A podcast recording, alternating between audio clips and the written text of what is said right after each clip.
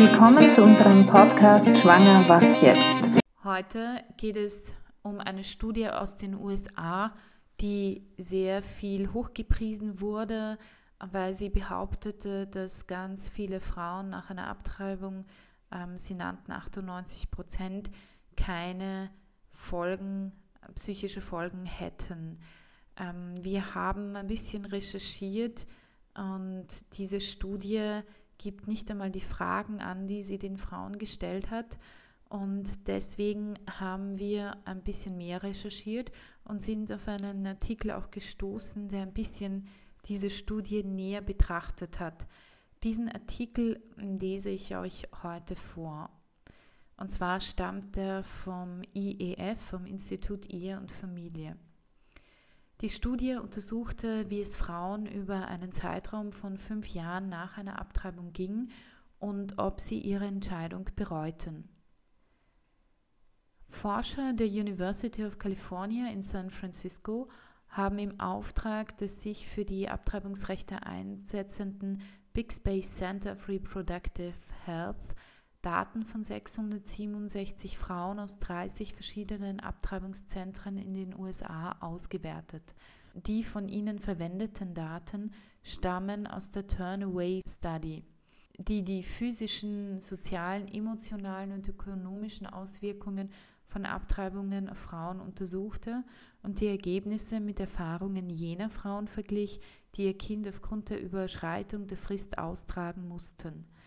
Beginnend eine Woche nach der Abtreibung und danach zweimal jährlich wurden die Frauen zu ihrem emotionalen Wohlbefinden befragt.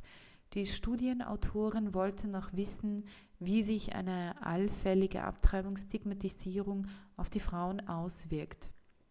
Ergebnisse der Studie.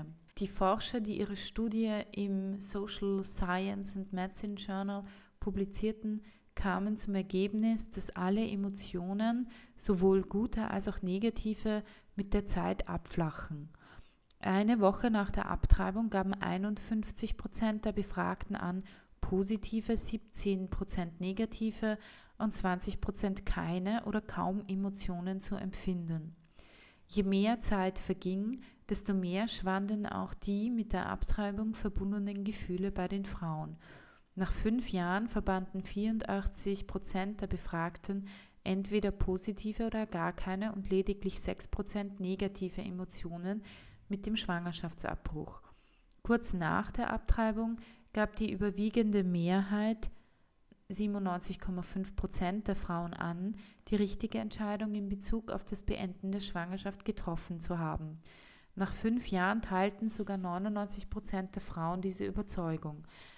Die Studienautoren kommen zum Fazit, dass die mit der Abtreibung verbundenen negativen Emotionen vor allem auf die persönliche Situation der Frau und die gesellschaftliche Einstellung zur Abtreibung, nicht jedoch auf die Abtreibung selbst zurückzuführen sei. Die Ergebnisse der Studie wären laut den Studienautoren zudem auch im Zusammenhang mit den gesetzlichen Beratungsregelungen und anderen den Zugang zur Abtreibung beschränkenden Maßnahmen, die sich auf die emotionale Schädlichkeit von Abtreibungen berufen, relevant. Die Studienleiterin Corinne Rocker sprach gegenüber der Washington Post davon, dass es wohl eine kleine Gruppe von Frauen gebe, die die Abtreibung bereuen würde. Sie wolle ihnen auch das damit verbundene Leid nicht absprechen, aber die, der Mehrheit der Frauen die Möglichkeit eines Schwangerschaftsabbruchs aufgrund der Schwierigkeiten dieser Minderheit nehmen zu wollen, sei schlicht und einfach falsch. Zahlreiche Medien wie der Standard, die Frankfurter Allgemeine und viele englischsprachige Zeitschriften haben fast euphorisch von den Studienergebnissen mit Headlines wie 95 Prozent der Frauen bereuen ihre Abtreibung nicht oder die Frauen finden ihre Entscheidung richtig berichtet. Doch die der Studie zugrunde liegenden Daten wurden bereits vor Jahren als mangelhaft kritisiert. Mängel der Studie. In einem bereits 2008 im Lineker Quarterly, einem Ethikjournal der Catholic Medical Association, publizierten Aufsatz von David Reardon auf zahlreiche Mängel der Turnaway Study, auf der die zuletzt präsentierten Ergebnisse basieren, hin. Die Turnaway Study wurde von der Forschungsgruppe Advancing New Standards in Reproductive Health, äh, die sich für das Recht auf Abtreibung einsetzt, in Auftrag gegeben. Reardon ging in seinem Aufsatz unter anderem auf die sehr niedrige Teilnehmerquote ein. Ursprünglich sollten 3045 Frauen angefragt worden sein, an der Studie teilzunehmen. Pro Interview wurde ihnen eine Aufwandsentschädigung in Höhe von 50 Dollar angeboten. Trotz des finanziellen Anreizes hätten nur 1132 Frauen, das entspricht 37 Prozent, die Teilnahme zugesagt.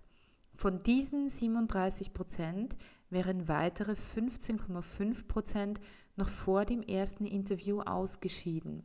Insgesamt hätten lediglich 17 Prozent der ursprünglich angefragten Frauen bis zum Ende des mit fünf Jahren angesetzten Studienzeitraums geschafft. Reardon zieht auch die Repräsentativität der Studie in Zweifel. Die Studienautoren würden selbst zugeben, dass jene Frauen am ehesten in der Studie verblieben, die beim ersten Interview acht Tage nach der Abtreibung den höchsten Grad an Erleichterung und Freude äußerten. Das würde laut Reardon nahelegen, dass jene Frauen, die die Abtreibung als eher negativ erlebten, weniger geneigt waren, an der Studie teilzunehmen, zumal sie befürchteten, dass die Interviews ihre mit dem Eingriff verbundenen negativen Emotionen wieder aufleben lassen könnten. Reardon meint weiter, dass die Verweigerung der Teilnahme sogar als ein Indiz für eine aus der Abtreibung resultierende posttraumatische Stressreaktion interpretiert werden könnte. Außerdem hätten die Studienautoren die Auswahl der Studienteilnehmerinnen den Mitarbeitern der Abtreibungseinrichtungen überlassen. Ob diese die Auswahl nach objektiven Kriterien trafen, sei dahingestellt. Reardon weist noch auf eine andere folgenreiche Einschränkung der Studie hin. Das Studienprotokoll soll Frauen, die sich einer Abtreibung nach einem auffälligen Befund im Rahmen der Pränataldiagnostik unterzogen, explizit ausgeschlossen haben. Genau diese Gruppe von Frauen wäre jedoch anderen Studien zufolge besonders anfällig für negative psychische Folgen eines Schwangerschaftsabbruchs. Die Studie gebe zudem keine Auskunft darüber, ob die an der Studie teilnehmenden Frauen bereits mehrere Abtreibungen hinter sich hätten. Auch im Fall von diesen Frauen hätten anderweitige Studien ein erhöhtes Risiko für psychische Folgen nach einer Abtreibung nachgewiesen. Der Aussage der Studie, wonach die meisten Frauen die Abtreibung nicht bereuen würden, hält Reardon die unpräzise Fragestellung, aus der die Aussage abgeleitet wurde, entgegen. Die Studienautoren hätten Frauen lediglich gefragt, ob die Entscheidung für eine Abtreibung für sie die richtige war. Reardon fragt an dieser Stelle, wie hier richtig zu interpretieren sei, als moralisch richtig, richtig in Bezug auf ein bestimmtes Ziel oder einfach als die beste Entscheidung in Bezug auf die Umstände. Er gibt auch zu bedenken, dass so eine Frage eine Reaktionsbildung, einen unbewussten Abwehrmechanismus auslösen könnte, der das Geschehene, das nicht mehr rückgängig gemacht werden kann, bejaht. Reardon zitiert auch die, eine detailliertere Studie aus Schweden, die zu dem Ergebnis kam, dass 80 Prozent der Studienteilnehmerinnen, die mit ihrer Abtreibung zufrieden waren, gleichzeitig angaben, bei einer weiteren ungewollten Schwangerschaft keine Abtreibung mehr vornehmen lassen zu wollen. Zuletzt kritisierte Reardon auch, dass ANSIRH sich geweigert hätte, den ganzen im Rahmen der Studie verwendeten Fragebogen zu publizieren und die gesammelten Daten zur Überprüfung und Analyse herauszugeben. Dabei wäre es denkbar, dass ANSIRH gerade jene Informationen zurückgehalten hat, die seiner ideologischen Agenda widersprechen würden. ANSIRH begründete seine Entscheidung damit, die Privatsphäre der Studienteilnehmerinnen schützen zu wollen. Für Reardon eine faule Ausrede und ein Verstoß gegen die Standards der American Psychological Association, denn die Patientenprivatsphäre hätte durch die Entpersonalisierung der Daten ohne weiteres gewahrt werden können. Diesen Artikel haben wir vom IEF übernommen und an dieser Stelle einen großen Dank an das Institut Ehe und Familie, die uns diesen Artikel zur Verbreitung zur Verfügung gestellt hat. Falls Sie selbst in einer schwierigen Situation sind und schwanger oder sollten Sie eine Abtreibung hinter sich haben, können Sie sich gerne auch direkt an uns wenden. Unsere E-Mail-Adresse ist beratung.lebensbewegung.at. Sie finden uns auch im Internet www.lebensbewegung.at oder Sie können sich auch telefonisch bei uns melden unter Österreich 0043 664 2000 466. Da wir auf Spenden angewiesen sind, würden wir uns sehr freuen, wenn ihr uns mit einer kleinen Spende unterstützen würdet. So helft ihr uns, die Qualität des Podcasts aufrechtzuerhalten. Die Spende ist steuerlich absetzbar und sie würde gehen an die österreichische Lebensbewegung Verwendungszweck Podcast.